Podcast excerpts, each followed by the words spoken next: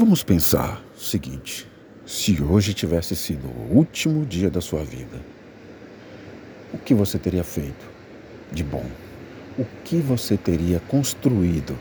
O que você teria deixado marcado na vida das pessoas com quem você teve contato hoje? Para quem você mandou mensagem hoje?